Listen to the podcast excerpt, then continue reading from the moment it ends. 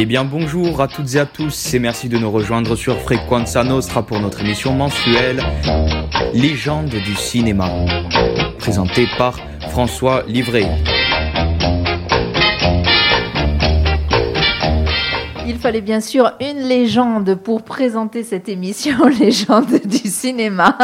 Donc j'ai le plaisir d'avoir euh, derrière ce micro, euh, dans le studio de Frequenza Nostra, l'ami François Livré. Bonjour François. Bonjour Sabine. François, c'est toi qui m'as dit, tu prends le micro, tu dis deux ou trois bêtises pour me détendre. Oui, tout à fait. C'est très bien. ça part bien, c'est exactement ce qu'il fallait. Alors, légende du cinéma, pourquoi? Juste parce que c'est ta passion, c'est ça le cinéma? Tout à fait. C'est ma passion, j'avais à cœur. J'avais à cœur d'une petite émission euh, là-dessus. Euh, voilà, et puis bien, écoute, tu m'en donnes l'occasion. Eh ben, merci. mais merci à toi parce que, écoute, nous, ça faisait un petit moment qu'on avait envie de parler de cinéma. Ça nous arrive ponctuellement. Euh, voilà, de recevoir des gens qui ont un cette passion aussi, ou qui nous parlent d'un film, ou qui nous parlent de quelque chose qui a trait au cinéma, mais d'avoir vraiment une émission consacrée au cinéma, eh bien, écoute, c'est la première. Euh, voilà, donc légende du cinéma avec la légende, celui qui va devenir la légende de Frequenza Nostra, François Livré. Alors, pour cette première, tu as choisi un personnage haut en couleur, comme ses pantalons, comme ses petits polos, euh, comme ses petits gilets d'ailleurs. Exactement, d'ailleurs, on en parlera. Euh, voilà, oui. Alors donc, il est une des figures les plus populaires du cinéma français. Si je te dis le flegme britannique, le côté précieux, propre sur lui, l'ironie, le calme et la réserve le plus souvent, l'autodérision, le visage impassible, la voix chaude et une célébrissime moustache, tu penses à qui? Bah, bien sûr. Bon, je le savais, mais forcément, forcément. Moi, j'aurais rajouté le pantalon euh, jaune ou le pantalon rose et j'aurais dit forcément Jean Rochefort. Bien vu, bien vu. Bon, oui, tu avais, tu avais des pompes, mais bon, allez, d'accord. Jean Rochefort, oui, bien sûr, voilà. Donc, euh, qui était-il? Quelle fut sa vie? Que fut son œuvre On va l'évoquer brièvement aujourd'hui. Brièvement, les puristes euh, me pardonneront à l'avance parce que toute une émission si longue puisse-t-elle être, ne suffira pas à faire le tour d'une si grande carrière. Il y a beaucoup à dire, à raconter. Pour cette première émission, on va relever le gant et on va essayer. Mais c'est très, très dense, euh, la carrière de Jean Rochefort. Allez, on démarre. Allez, on y va. Jean Rochefort naît le 29 avril 1930 à Paris, dans le 20e. Il grandit pendant la Seconde Guerre mondiale à Vichy, pas facile, euh, puis à Vincennes, à Rouen et à Nantes. Adolescent, il s'ennuie fermement dans sa province, qu'il trouve trop paisible, et classiquement, comme c'est souvent le cas avec les artistes, contre l'avis de son père, qui souhaitait plutôt le voir intégrer une école de comptabilité, il part à Paris à 19 ans pour apprendre le théâtre et va suivre les cours d'art dramatique de l'école La Rue Blanche, puis du conservatoire à partir de 51, où il a pour condisciples Jean-Paul Belmondo, Andy Girardot, oh, yes. Claude Rich, Jean-Pierre Mariel, Françoise Fabian, Pierre Vernier, Michel Beaune ou encore Bruno Kremer. Tous ensemble, ils forment la bande du conservatoire. Première petite anecdote, c'est d'ailleurs un jour au conservatoire que le comédien Georges Descrières, que tous les quinquas et plus ont connu dans le rôle d'Arsène Lupin, en costume trois pièces, comme il se devait à l'époque, qui le prend à part et lui dit Tu ne réussiras jamais tu t'habilles trop mal. De ce jour, euh, notre moustachu décide de ne jamais porter de costume trois pièces. Tu vois, on en revient à ton descriptif euh, vestimentaire. Une façon pour lui de montrer son refus de devenir classiquement austère. Et la suite lui donnera raison. Le costume trois pièces obligatoire passera et Jean Rochefort restera. Fin 53, il apprend qu'il n'est pas admis à concourir et il en est profondément affecté. Son ami, Jean-Pierre Mariel, l'incite alors à passer une audition à la compagnie Grunier-Husneau, au sein de laquelle il est admis. Il y reste sept ans, appréciant l'esprit d'avant-garde comique et la recherche de spectacles de qualité, et il y est remarqué pour son aisance déjà à jouer dans le registre dramatique et aussi comique. Jean Rochefort y fait la connaissance d'Yves Robert et d'Hubert Deschamps, avec lesquels il se produit fréquemment au cabaret. À ces occasions, il y croise Jacques Brel, Georges Brassens et la chanteuse Barbara, avec laquelle on lui prête une brève liaison. On lui prête, est-ce vrai ou pas? Ah, Alors là, Difficile avec Internet désormais hein, de classer le vrai et le faux, mais oui, on lui prête, on lui prête une brève liaison avec Barbara. À vérifier. Là, c'est un peu compliqué d'aller vérifier. Là, le, euh, travail d'investigation, j'en ai pas les moyens. Je on verra si on engage Frequenza Nostra là-dessus.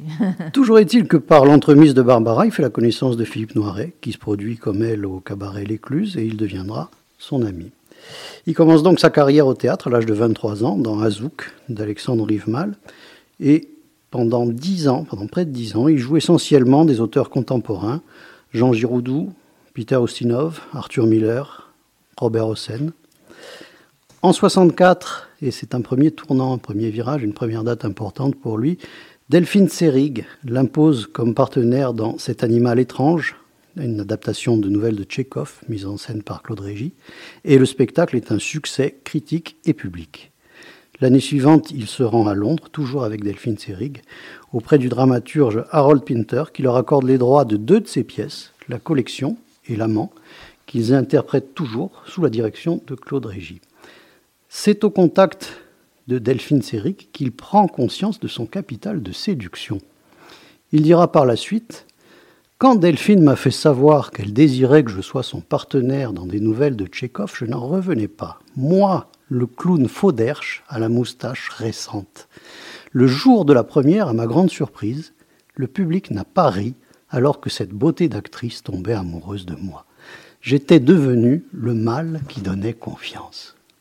On l'imagine tout à fait dire ça quand même. Hein. On l'imagine avec son petit sourire en coin. Et c'est déjà un des, une des premières phrases qui signe, qui signe un de ses principaux traits de caractère, qui était l'humilité. À propos du théâtre, euh, il déclarera des années plus tard Au théâtre, je n'ai à rougir de rien. En 25 ans, il n'y a pas une pièce que je renie, car je n'ai jamais eu à accepter quelque chose qui ne me plaisait pas.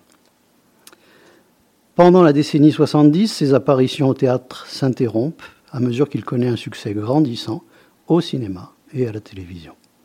À la télé, il fait ses débuts dès 1957, jouant dans de nombreux téléfilms.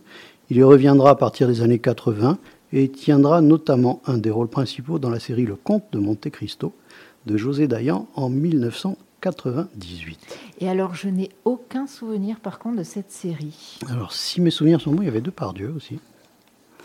Il y avait deux par Dieu, il y avait un, un bon copain qui est, qui est passé d'acteur à réalisateur, Thierry de Perrette, qui fait une apparition aussi. Ah bon Eh oui, tout à fait. Euh, une longue série. Elle a eu du succès, hein, le, le, Comte de Monte Cristo. c'était programmé sur la Une à l'époque. Et on, on, y a également donc notre Jean Rochefort. Au cinéma maintenant. Il obtient pour la première fois un rôle significatif en 1960. Là, ça, vire au comique. Dans une production franco-soviétique 20 000 lieues sur la Terre. Le tournage, catastrophique, prévu pour durer trois mois, le contrat a resté 11 mois en URSS. Il en parlera plus tard comme d'un film à la gloire des tracteurs, des usines et des futurs Tchernobyl. Durant le tournage, il fait la connaissance d'Alexandre Moskva, fille du ministre polonais des Postes et Télécommunications, qu'il épouse la même année, on y reviendra. Le film, quant à lui, n'a aucun succès en France. on se demande pourquoi. on se pose la question. Déjà présenté comme ça, ouais, on se demande ce que c'est ce film, hein, quand même. Il enchaîne alors plus de 20 films et une douzaine de téléfilms, toujours pendant la décennie 1960. Il tient des rôles secondaires dans plusieurs films de KPDP qui sont des grands succès. Le Capitaine Fracasse ou encore Le Masque de Fer, deux films avec Jean Marais. Et puis Cartouche de Philippe de Broca avec euh, Jean-Paul Belmondo. Pour la petite histoire, les nombreuses séquences équestres du film éveilleront d'ailleurs chez le comédien une passion pour le cheval, passion coûteuse qui l'incite parfois à accepter de tourner, comme il le dira plus tard, des scénarios lamentables qui deviennent, après un coup d'œil à son compte en banque, tout à fait acceptables. Il les surnomme les films avoine. Ça, va trop bien. Alors juste pour la petite anecdote, j'ai une amie qui a eu l'occasion de monter à cheval dans le même centre équestre que lui, enfin en tout cas de le croiser. Et euh, contrairement, et avec, euh, il y avait une autre personne aussi euh, que tu as citée tout à l'heure, de Pardieu, hein, qui montait à cheval. Et elle m'a dit quelque chose, je me souviens plus exactement, mais autant c'était quelque chose du genre, autant l'un est d'une classe folle, autant l'autre est d'une lourdeur euh, catastrophique ou un truc comme ça.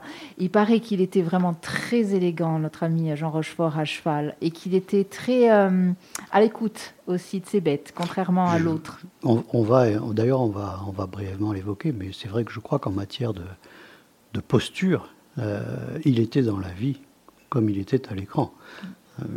J'ai regardé justement le, le making-of du, clip, euh, du clip de Vincent Delerme sous les avalanches. Euh, on, le voit, on le voit nature et il n'y a pas de différence entre le Jean Rochefort nature et le, le Jean Rochefort à l'écran. C'était son secret et ça passait bien, ça marchait bien.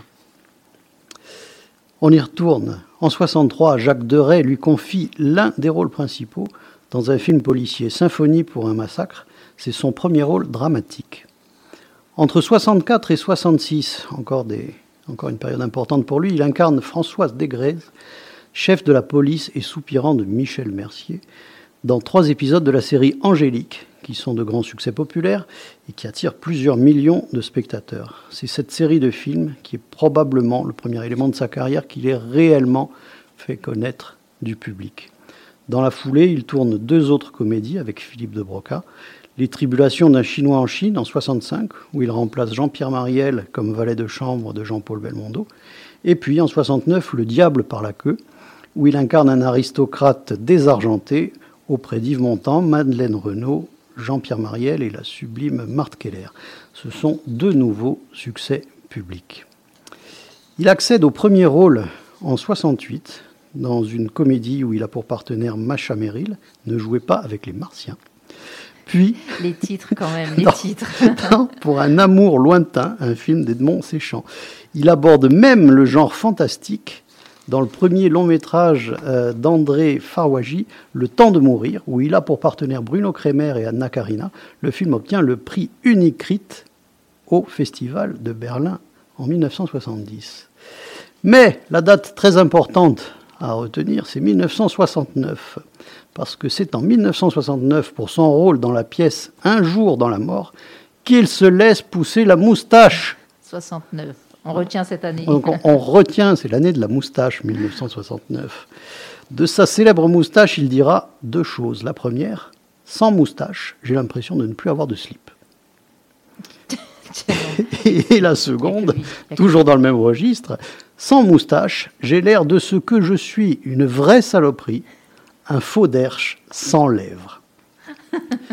pour la petite histoire, il n'enlèvera qu'à deux reprises sa moustache, en 96 pour le film Ridicule, si je ne m'abuse de Patrice Lecomte, et en 2007 pour La Clé. Le temps passe et le succès pointe son nez. L'année 73 marque un tournant dans sa carrière lorsque Bertrand Tavernier fait appel à lui en remplacement de François Perrier dans le rôle du commissaire Guilbou, qui fait face à Philippe Noiret dans L'horloger de Saint-Paul. Rochefort considère que ce film a fait de lui l'acteur qu'il allait être par la suite. Il expliquera que le réalisateur, Bertrand Tavernier, lui a appris à se détendre face à la caméra, qui auparavant l'impressionnait beaucoup. Toujours avec Tavernier, il incarne l'abbé Dubois dans Que la fête commence en 75, un rôle qui lui permet de remporter, à 46 ans, en 1976, le premier César de son histoire comme meilleur acteur dans un second rôle. Entre-temps, il a tourné dans le diptyque du Grand Blanc, mis en scène par Yves Robert, et dont la vedette est Pierre Richard. Le public est au rendez-vous avec plusieurs millions de spectateurs. Mais c'est avec Un éléphant, ça trompe énormément, en 1976, que Jean Rochefort rencontre le succès avec un rôle principal. Succès confirmé l'année suivante avec Nous irons tous au paradis. Les deux films attirent 3 millions de spectateurs pour le premier volet, un peu plus de 2 millions pour le second. Ils sont régulièrement programmés à la télévision et on écoute un petit extrait pour le plaisir.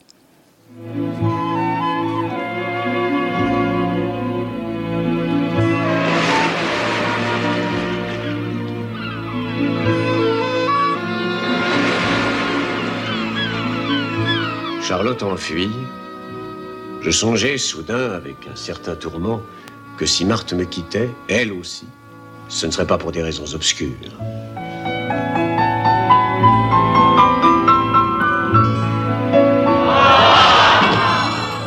Néanmoins, je pris sur moi pour tomber posément, dénombrant déjà dans ma solitude une majorité de femmes parmi la foule amassée en bas pour m'accueillir. Il ne m'échappait pas que l'une d'elles me photographiait, une de ces blondes que nous appelons platinées. À vrai dire, je n'étais qu'au début de mon ascension. Alors il faut rappeler hein, peut-être euh, la, scène. Ah hein, il est sur euh, cette corniche en haut là. Hein, il est sur cette corniche euh, et, on découvre le poteau rose. je ne sais pas si tu vas apprécier que j'en parle de, de, ce poteau rose, puisque le film, le film campe quand même un univers masculin assez, assez impitoyable, assez misogyne, avec beaucoup de beaucoup d'infidélité et euh, lui-même donc est dans le, dans le rôle d'un mari euh, infidèle et particulièrement maladroit. Euh, mais au final, le poteau rose, c'est que c'est qu'il se retrouve dans le lit d'une femme qui lui a caché et qu'elle-même était mariée et bien mariée. Le mari arrivant, voilà notre Rochefort qui se retrouve enfermé sur la corniche sous le coup de la révélation.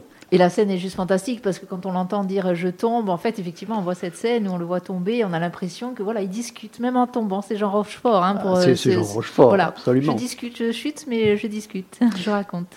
Et effectivement, comme il le dit, ben, il n'était qu'au début de son ascension, voilà, puisque au cours de, ces années, il tourne également avec euh, Michel Audiard, Comment réussir quand on est con et pleurnichard, Louise Buñuel, Le fantôme de la liberté, Claude Chabrol, Les magiciens et les innocents sales, et Bertrand Blier, Calmos, où il retrouve son complice Jean-Pierre Mariel. Pour leur quatrième collaboration, Philippe de Broca lui propose le premier rôle dans la comédie Le Cavaleur, et Patrice Lecomte l'engage pour la première fois aux côtés de Coluche pour son premier film Les WC étaient fermés de l'intérieur, d'après les bandes dessinées de Gottlieb. C'est un échec et le tournage laisse de mauvais souvenirs et à l'acteur et au réalisateur ce qui n'empêchera pas euh, ce dernier de le réemployer dans six autres films. Ils ont tourné sept fois ensemble, hein, Patrice Lecomte et, euh, euh, Jean Rochefort. Ils ont tourné aussi Tandem, Tango, Les Grands Ducs, Le mari de la coiffeuse, Ridicule et L'homme du train en 2002. En 77, Pierre Schonderfer, tu excuses ma prononciation, Pierre Schonderfer le sollicite pour incarner Pierre, le médecin, dans son film Le Crabe Tambour. Rochefort refuse et il préfère jouer le rôle du commandant, et bien lui en prend, euh, puisque cela lui vaudra le César du meilleur acteur en 1978. Le film obtient au total quatre prix, attire plus d'un million de spectateurs. On y découvre un Jean Rochefort tragique qui incarne sobrement, mais avec efficacité, un commandant de navire de guerre, condamné par la maladie et hanté par de vieux démons. César du meilleur acteur. Je n'ai vu que des extraits, hein, puisque j'ai été chercher, je ne connaissais pas hein, ce, film-là. Et euh, c'est particulier quand même. Hein, c'est euh, très particulier. Pour tout te dire, je l'ai découvert la semaine dernière. C'est très lent. Euh, il est particulièrement sobre. C'est ça, c'est ça. et je, je, pense que sa sobriété, en tout cas dans, dans ce film, est synonyme d'efficacité. C'était l'acteur qu'il fallait, où il fallait pour ce rôle. Euh, et voilà, et ça, ça explique, je pense, sa, récompense. Un an plus tard, 79, encore avec Yves Robert. Yves Robert lui confie le premier rôle dans Courage fuyant, à côté de Catherine Deneuve. C'est à nouveau un succès. Dans les années 80 et 90, il fait des choix plus éclectiques, alternant des rôles principaux et des rôles secondaires dans des films policiers et des comédies. Il participe également à des œuvres plus personnelles, ainsi Un étrange voyage d'Alain Cavalier, Tandem de Patrice Lecomte, Je suis le seigneur du château de Régis Varnier, ou Le vent en emporte autant du cinéaste argentin Alejandro Agresti, qui obtient de nombreuses récompenses dans des festivals internationaux. Il rencontre ses plus grands succès dans Ridicule, toujours de Patrice Lecomte, et Le bal des casse-pieds d'Yves Robert. Alors donc juste pour le plaisir encore un tout petit extrait du bal des casse-pieds, s'il te plaît. Ce qu'il peut être beau? On dirait une compression de toi. On dit qu'il y a des microclimats. Il y a aussi la microconnerie qui peut sévir sur des régions réduites, voire très petites, De la taille d'un enfant, par exemple. Celle-là, je l'adore. La réplique, je l'adore. C'est tout, c'est tout son talent de dire des choses énormes avec une voix posée. C'est ça. Voilà, et, c'est la fêlure et il suscite la réaction. C'est lui, ça c'était tout son talent. Mais c'est très. Tu, tu parlais quand tu le présentais, tu parlais de flegme anglais, c'est vraiment ça, hein, C'est complètement ça. C'est- la première chose qui, qui nous vient à l'esprit, le, le flegme. Le flegme chez Jean Rochefort. Euh, et c'est sa force, je crois, parce que Patrice Lecomte le dira, le dira un peu plus tard. Il va très bien euh, nous expliquer comment il exploite euh, ce flegme et ce sérieux pour ensuite susciter la réaction du spectateur. Et il y arrive. Et il y arrive euh, merveille. À merveille. Il revient à la télévision dans des films et des séries, prête sa voix au doublage en français de nombreux films, euh, notamment d'animation. On a tendance à oublier, mais Jean Rochefort nous offrait aussi une formidable voix off, dans ses films d'abord, et aussi dans beaucoup d'émissions. Entre 1985 et 88, il présente également les aventures de Winnie l'ourson pour l'émission Le Disney Channel, diffusée sur France 3. Le producteur Gérard Jourduy l'a choisi pour sa popularité intergénérationnelle et sa simplicité. Cette série lui permettra d'élargir encore davantage son public en direction des enfants. En 99, il reçoit un César d'honneur, c'est le troisième pour l'ensemble de sa carrière. Les années 2000 commencent, 2000 est une année difficile pour lui. Il est Don Quichotte dans le film euh, que Terry Gilliam commence à tourner et à réaliser avec Johnny Depp et Vanessa Paradis, L'homme qui tua Don Quichotte. Le tournage tourne à, à la catastrophe et finit par s'interrompre prématurément. Jean Rochefort souffre d'une double hernie discale qui l'empêchera à tout jamais de remonter à cheval. La production est arrêtée. L'acteur reste plusieurs mois alité, contraint à l'inaction. Son moral en prend un sérieux coup. En 2001, ça commence mieux avec la réussite du film de Francis Weber, Le Placard, qui attire plus de 5 millions de spectateurs, qui reste le plus grand succès d'un film tourné par l'acteur.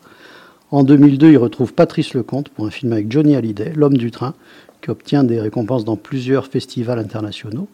La performance de Rochefort lui vaut le prix du public de la Mostra de Venise en 2002, le prix Lumière en 2003. Il tourne ensuite beaucoup, notamment avec de jeunes réalisateurs comme Alain Chabat, Édouard Baird, Samuel Benchetrit. On le retrouve également campant un personnage inquiétant dans le film policier de Guillaume Canet, Ne le dit à personne, tiré du roman de Harlan Coben, qui réunit pardon, plus de 3 millions de spectateurs. Le succès populaire est également au rendez-vous en 2008 avec Agathe Cléry d'Étienne Chatiliez et en 2012 avec Astérix et Obélix au service de Sa Majesté de Laurent Tirard. Il, pardon, il se rapproche là vraiment. Enfin, les réalisateurs qui font appel à lui sont vraiment des jeunes réalisateurs. hein, euh, Oui, et il on est, on est pas. passé à un autre, en plus, à un autre cinéma du coup. Il n'hésite pas, il y va. Ça l'empêche pas euh, de, de- de rester fidèle euh, aux autres. Il a, euh, de ce que j'ai pu en lire, il a deux grands, deux grands réalisateurs avec qui, visiblement, il a, il a beaucoup aimé tourner. C'est Yves Robert et Patrice Lecomte. Mais ça ne l'empêche pas, effectivement, d'aller voir chez les jeunes. Et, euh, oui, plus il vieillit, d'ailleurs, plus, plus il va voir chez les jeunes. On va le, on va le voir par la suite. Euh, en 2006, il participe, ah tiens, voilà, au clip de Vincent Delerme sous les avalanches et au Grand Parc du Puy du Fou à la création du spectacle Les Mousquetaires de Richelieu, en assurant, une fois encore, la voix off de présentation. On écoute un petit peu Vincent Delerme.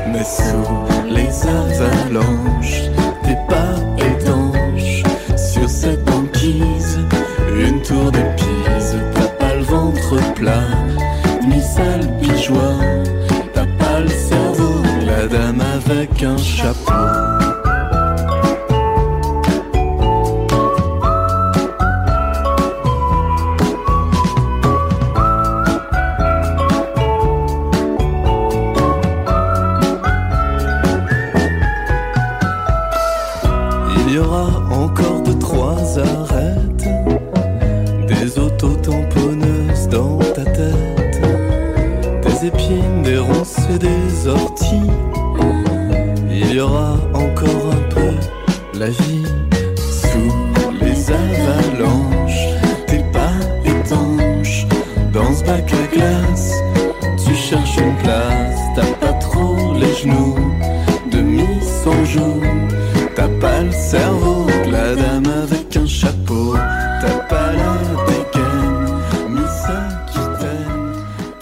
sur Frequenza Nostra dans l'émission Légende du cinéma, la toute nouvelle émission consacrée au cinéma, vous l'aurez compris, euh, donc sur le 99 FM. Et pour nous présenter cette émission, eh bien, je vous le disais en introduction, la future, alors on va lui laisser le temps, mais la future légende de Frequenza Nostra, François Bon, Livrelli. on, on va prendre le temps de la construire, hein, la légende. quand Oui, même. oui, oui, on va prendre le temps, mais ça va vite, hein, c'est ce genre pressé. de choses, ça va vite.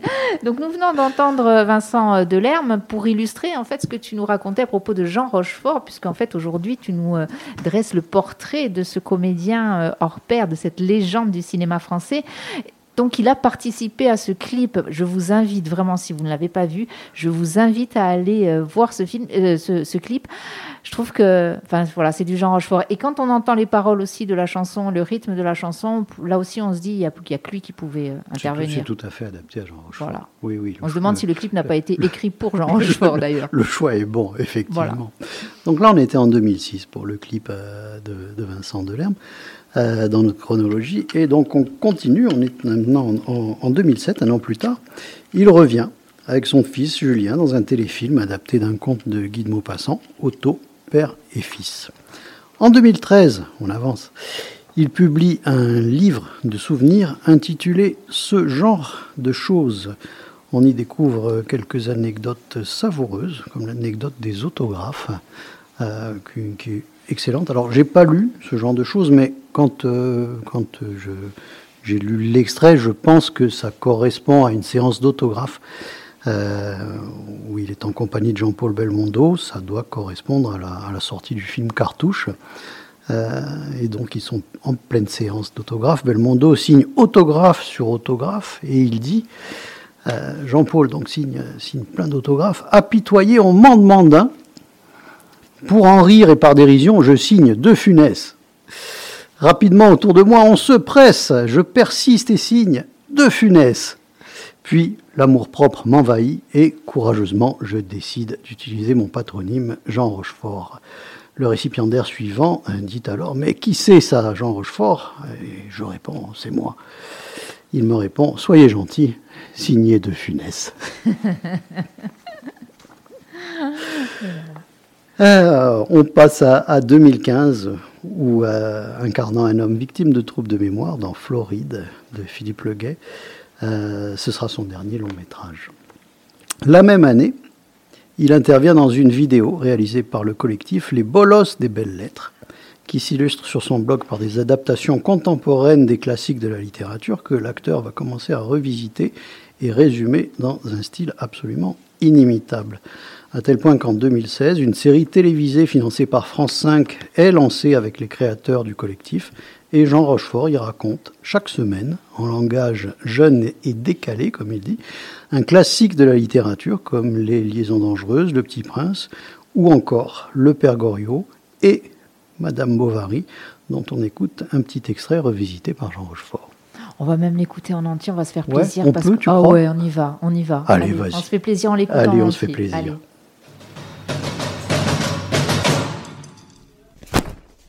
C'est l'histoire d'un petit puceau tout mou comme les chocs à pic au fond de leur bol.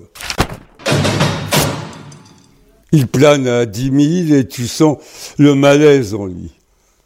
Son blaze, c'est Charbon-Vary.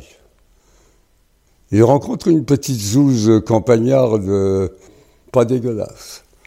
Elle s'appelle Emma. C'est elle le héros. C'est Madame Bovary.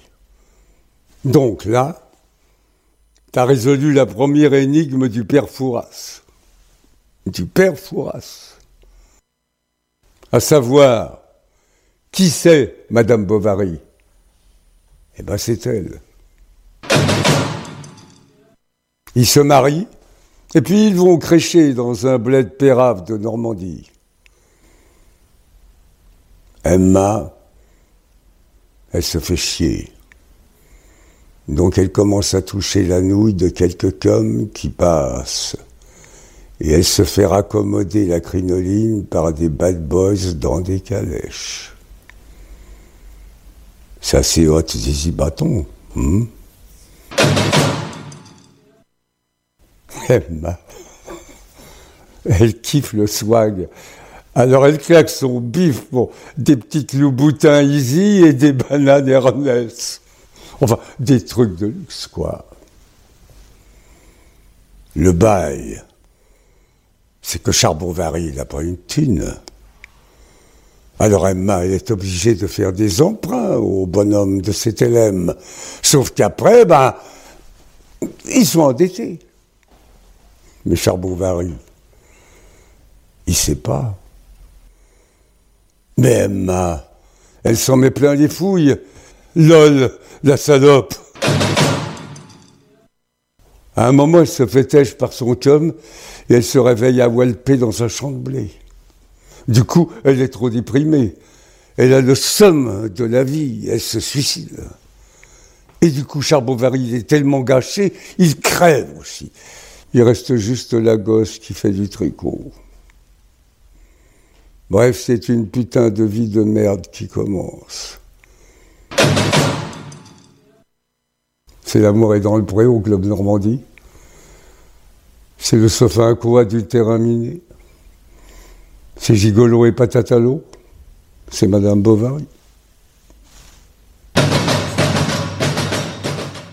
Je crois qu'on peut vraiment saluer alors la prestation bien sûr de Jean Rochefort, mais euh, les, créateurs des Bolos, hein, qui sont Quentin Leclerc et Michel Pimpan, merci, merci à eux d'avoir créé ça. Moi, franchement, alors je sais qu'ils ne l'ont pas fait euh, dans, euh, dans l'objectif de donner envie aux jeunes de lire du, des classiques, etc. Mais moi, on m'aurait raconté Madame Bovary comme ça, je pense que je serais allée de suite lire le livre. Hein. Oui, je, je, crois qu'en tout cas, il faut, il faut les inciter. Il faut inciter tout le monde, les jeunes comme les vieux, là, oui, à, oui. à aller découvrir ou redécouvrir euh, oui, tous ces classiques euh, revisités. Mais c'est vrai que cette, cette façon de, de, raconter en plus, c'est allez voir, allez voir. C'est, euh, vous pouvez euh, sur YouTube euh, les bolosses des belles lettres. Si vous ne connaissez pas, il y en a toute une flopée. Effectivement. Il y en a vraiment des bons. enfin, ils sont tous bons. Oui, j'ai écouté le Petit Prince. Fallait hein, oser. il fallait oser, c'est le Petit Prince. Fallait oser. J'ai hésité, mais je me suis dit, allez, allez, allez-y. oui, tu as raison. Oui, à, côté d'un Bovary, c'est soft. Voilà, c'est ça. Effectivement. Allez, on, y, on, y retourne. Avec Jean Rochefort. Invité à livrer un regard sur sa filmographie, Jean Rochefort admet quelques incidents de parcours, mais il les assume parfaitement, avec comme d'habitude humour et autodérision, et il déclare Je me suis trompé quelquefois, mais toujours avec conviction. Je n'ai jamais ménagé mes enthousiasmes, fussent-ils suicidaires.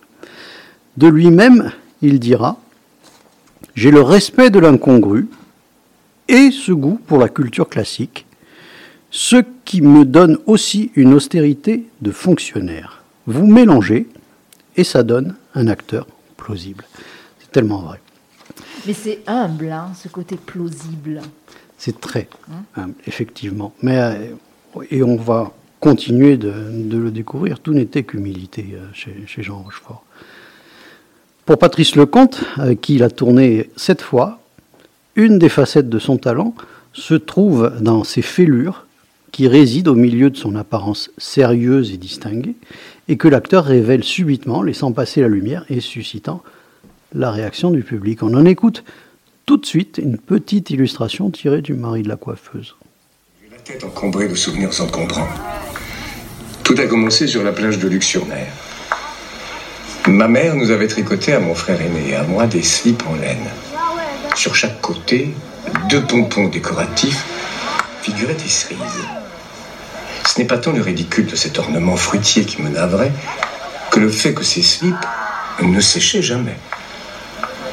Comme nous étions tout le temps fourrés dans l'eau, la laine restait gorgée d'humidité du matin au soir, le sable nous collait aux fesses, mais surtout j'avais l'entrejambe terriblement irritée. Je me souviens qu'au bout d'une semaine de vacances, j'étais obligé de marcher les jambes écartées pour ne pas hurler à chaque pas. J'en veux beaucoup à ma mère de nous avoir tricoté ces slips en laine et de nous avoir obligés à les porter quatre étés consécutifs. Mais je la remercie de m'avoir, sans le faire exprès, incité à porter mon attention sur mes parties génitales. Cet été-là, je me suis rendu compte que je devais prendre soin de mes couilles. Pas mal quand même, déjà la répartie, mais encore une fois, la répartie à l'agent Rochefort. hein. La répartie à l'agent Rochefort, toujours sur un ton monocorde, ça, euh, et qui atteint son but, comme d'habitude. c'est ça. Au final, au final, Jean Rochefort, acteur, c'est presque 120 films, 37 téléfilms, de nombreuses pièces de théâtre, une voix off que l'on retrouve à bien des occasions, et donc sans oublier trois Césars et bien d'autres distinctions et récompenses. Voilà pour l'acteur. On va conclure en évoquant un petit peu aussi l'homme qu'il fut, ses passions, ses amours. Comme il le déclarait lui-même, Contrairement à certains de mes confrères, je ne rêve pas de mourir sur scène.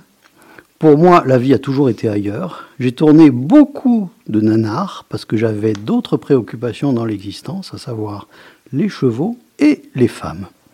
Voilà. Alors parlons-en, on va peut-être commencer par les chevaux. Jean Rochefort était passionné d'équitation. Euh, cela l'a-t-il influencé? Son grand-père paternel était cocher à Dinan. Et toujours est-il qu'à la trentaine, au cours du tournage de Cartouche en 62, l'acteur se découvre une passion pour les chevaux et l'équitation.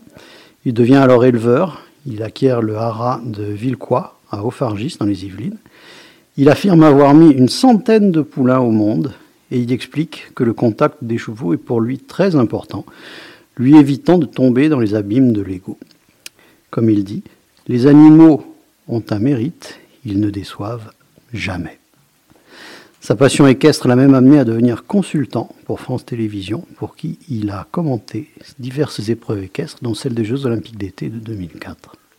Et je m'en souviens de celle-ci, de les avoir euh, regardées effectivement et écoutées aussi, euh, parce que les commentaires étaient. Pas, il avait en plus ce ton, si je me souviens bien, le même ton quand il commentait, ce ton monocorde dont tu parlais, c'était ça. Même dans ses commentaires, c'était ça. Toujours, toujours, je crois que c'est sa signature. C'est ça. Concernant les amours, l'acteur se marie une première fois en juillet 52 avec Elisabeth Bardin à Saint-Lunaire, dont il divorcera en février 60.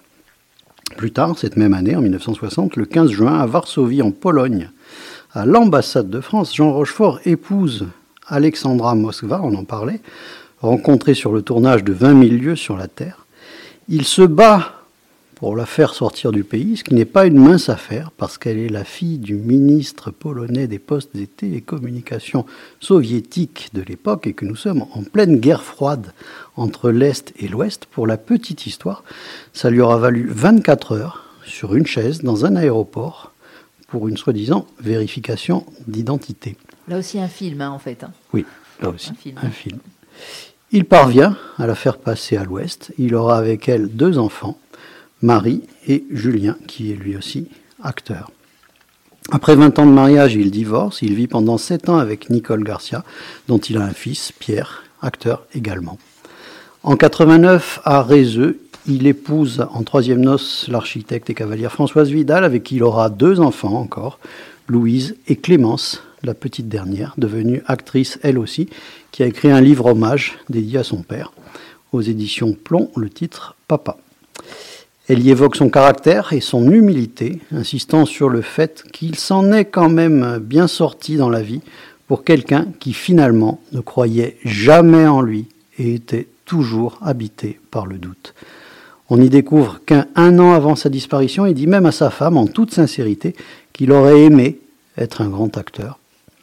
Ou encore qu'à 80 ans, avant le tournage d'un film, il confie à sa fille Clémence, je ne vais pas y arriver, je ne connais pas bien mon texte. On le comprend, cette angoisse de ne pas être à la, hauteur ne l'aura jamais quitté. Il le dit lui-même, j'ai toujours été dévoré par le doute. Est-ce une bonne chose? Je pense que oui, si on a une sensibilité artistique. En tout cas, la certitude est ridicule. Patrice Lecomte, dans une interview, le confirme. Sur le tournage du mari de la coiffeuse, Jean Rochefort exprime sa crainte de paraître mièvre dans les scènes sentimentales avec sa partenaire Anna Galliena et le réalisateur doit déployer toute sa force de persuasion pour le convaincre du contraire. Interrogé au sujet de la mort, il disait La mort, je la sens venir.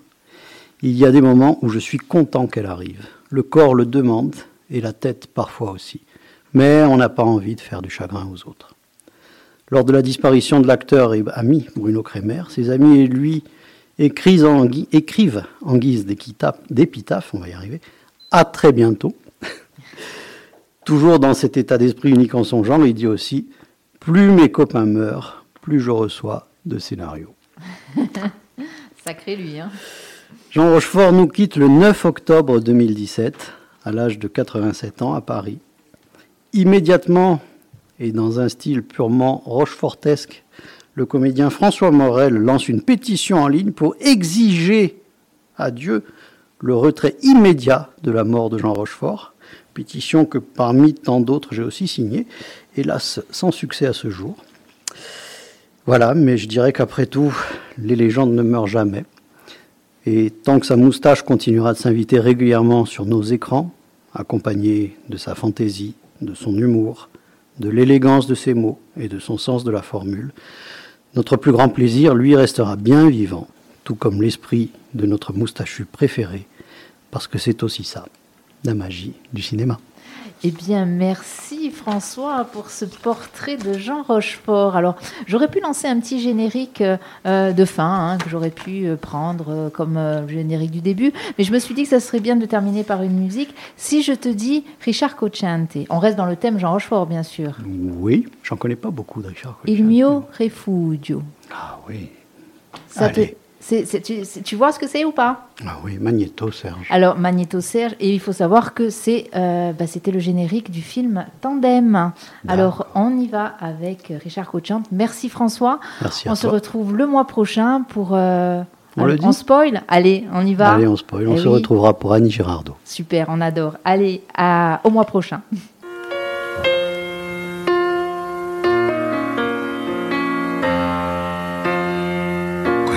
sera scivolò su di noi, all'uscita della scuola in città, ci prendemmo per mano e ti dissi io ti amo. Quando un bambino ci tagliò poi la via,